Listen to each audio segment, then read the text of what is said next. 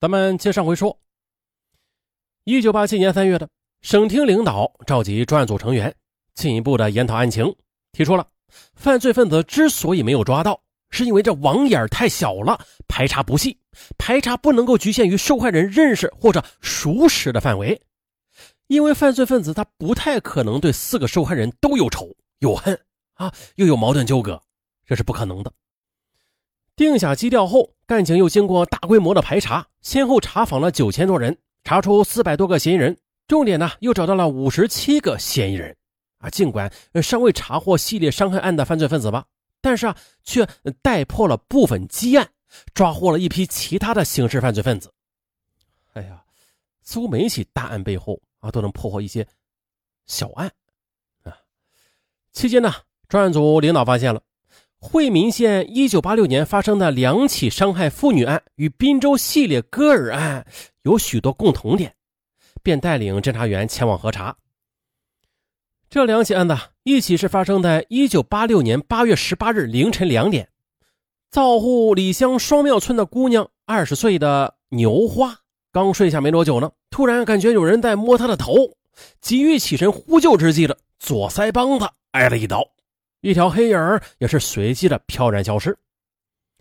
第二起是二十多天后的九月十日凌晨三点，双庙村二十岁的姑娘张妹熟睡之际，忽觉啊有人在摸耳朵，她急忙翻身挣扎，挣扎中右腮帮子被人割了一刀，犯罪分子仓皇逃走。惠民县的公安局做了详细侦查，但是同样的未提取到物证。专案组认为了。这两起案子虽然没有割耳朵吧，但是其他特点都与割耳朵基本是一致的，像是同一案犯所为，可以并案处理。可也就在专案组进驻惠民县时，这魔头又在滨州露头了。一九八七年的九月二十六日，滨州某单位营业员十八岁的郝小姐与母亲熟睡在一张床上，忽然呢，感觉到有人在摸她的头，正要呼救呢，嘴上就挨了一刀。在旁边的母亲呢，听到闺女嗷的一声尖叫，连忙的爬起来拉灯。可是晚了，只见一条黑影窜出院外，这妻女却满嘴是血，嘴的两边被割开的伤口就长达十多厘米。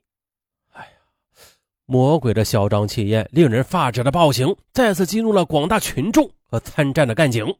可是至此啊，还是没有一个有力的证据来指引着干警的方向。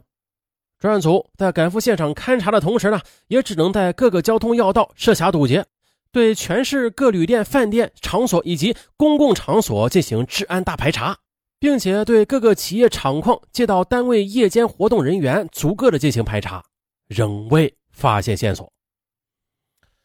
专案组人员决定了组成六个战斗组，在重点部位守候，一旦发现新情况，便快速的集中打歼灭战。可是啊。经过长时间的蹲守之后，还是没有发现犯罪分子。这事儿呢，转眼就到了一九八八年的八月十二日下午三点半左右。这一天呢，滨州市某饭店服务员小李姑娘，她正在家里睡午觉，朦朦胧胧察觉有人朝她扑过来，睁眼一看，哎呀，只见呢一个瘦小男子，一手拿着菜刀，一手握着匕首。正满脸凶气的站在他的床前，他一声啊还没啊出来呢，头上就被砍了一菜刀。他急忙的又伸手去抓菜刀，而凶手另一只手又朝他的肩头又捅了一刀。他大声呼救，犯罪分子一看不妙，便仓皇逃窜。接到报案之后的民警来到现场，听受害人说，凶手好像就是住在附近的，平时啊有见到过他。民警马上意识到了，哎呦。此刻凶手正在逃窜藏匿呢，这附近很可能还有其他的目击者。那我们就以快制快，将是抓获凶犯的最佳时机。民警马上加快脚步，在附近的街头巷尾分头的围追堵截，并且迅速的访问街上的群众。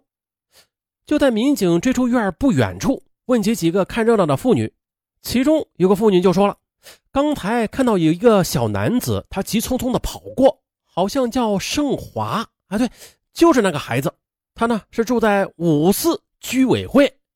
民警立刻来到张胜华的家里，但是家中没有人，可是其家人的表情却十分的紧张。经过做思想工作，他们最终是被迫供认了，其张胜华回家之后又到他的姥姥家去了。民警二话不说，带领战斗小组驱车顺踪追击。哎，果然的，于当晚在其姥姥家将凶手张胜华给抓获，并且带回市公安局。当晚，民警便开始对张胜华就地突审了。刚开始啊，这张范他拒不交代，后来又加大了审讯力度啊，最终张范供认了伤害服务员小李的犯罪事实，但是对作案动机却含糊其辞。他只是说：“我到门市部买东西，这个女的她瞪了我一眼，我见这个打扮的漂亮的女的就气得慌。”哎，之后的就不再言语了。经过查明，张春华现年是二十岁，身高一点六八米，是。五四居委会的无业人员，七岁时啊，因为患中耳炎，听力下降，反应迟钝。这表面上看瘦弱、爱笑、不起眼，但是自尊心和记忆力都很强，手脚也很麻利，跑得特别快。专案组有人认为张范呐，他很像；有人认为张范白天作案，目标是砍头，并且认识受害人，因此不是个儿案的凶手。又经过认真的分析。张范与滨州的三起案件的作案特征有很多相似之处的，应该重点查证的。接着又询问张胜华的父亲，他的父亲说了：“啊，我这孩子吧，平时在家里是不出来的，他很老实。但是街坊邻居却反映了，张胜华他常常出来打台球、看录像，还为人买过票，不会骑自行车，但是上墙很利索。至此可以认定张胜华他有着重大的作案嫌疑。”民警经过深入调查，发现了张正华，他由于是生理缺陷，平时性情孤僻，脾气大，不服别人管，家中也是放任不管，晚上经常出来瞎溜瞎逛，有时候还露宿街头或者在医院的椅子上。他呢还有把小刀子，经常和别人发生冲突时，并且动刀子。有一次呢，一个商店的服务员看他光买不看，啊，应是光看不买，就说了他。而他呢，直接拿着刀子找到这位女服务员的集体宿舍，其他人费了好多口舌啊，才将他好说歹说的给劝走了。街坊邻居反映了，这近几年张振华他经常啊偷看妇女上厕所啊，夜里潜入邻居家的院里听两口子睡觉的动静，爬到医院的妇科后窗看妇女生孩子。哎呀这业余生活很丰富啊！专案组根据张胜华吃软不吃硬的性格特点，反复的摸清他的夜间活动轨迹。张胜华在一次审讯中说到了：“滨州呢，我就割了三个耳朵。”干警听了，趁胜追击，但是张胜华却一声不吭了。那由此呢，张胜华的嫌疑那是越来越大了。之后又通过专案组认真调查取证，发现他已经将割去的耳朵喂给狗吃了。通过调查平常的言行，发现他有两个特点：一个是由于自身的缺陷，被漂亮姑娘看不起，导致对美女的仇视心理；二是具有强烈的自我表现和个人英雄主义。就这样的，在变态自尊的驱使之下，他每一次作案之后，又看到公安人员长时间的忙活，却又找不到他的时候，他就能够从中感觉到阿 Q 式的胜利。那怎么说呢？他那有一种变态的那种兴奋。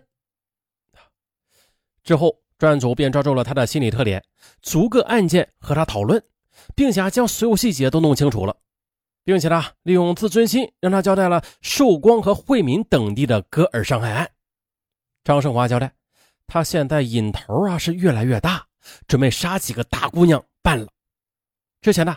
他在公园里曾经猥亵过一个十三岁的姑娘，想在扮大姑娘前做个练习，但是呢，这个十三岁的小姑娘她很机灵啊，跪地求他，他呢一时心软就放了这个小姑娘。啊，他还交代了，以后如果扮大姑娘的话，那就必须杀了，因为啊，他怕控制不住暴露自己。至此。这个灭绝人性的凶犯、残害女性的魔鬼，终于是彻底的交代了所有罪行。这场历时九十多个日日夜的艰苦会战，终于是大获全胜。张胜华呢，这个震惊全国的魔鬼，还没来得及实施他的宏伟的计划，啊，就被押上了断头台。其实呢，张胜华他的病痛是后天他自己造成的，这是一种缺陷。那就好比是现在的人，呃，现在社会上的人那种仇富心理。嗯，我穷我有理，好多人都抓住一个特征啊，抓住一个人的心理特征，就是同情弱者。可是呢，并不是所有的弱者都值得被同情的，有一些弱者，他们不是可怜，而是可恨。好了，本期案件就到这儿，咱们下期再见。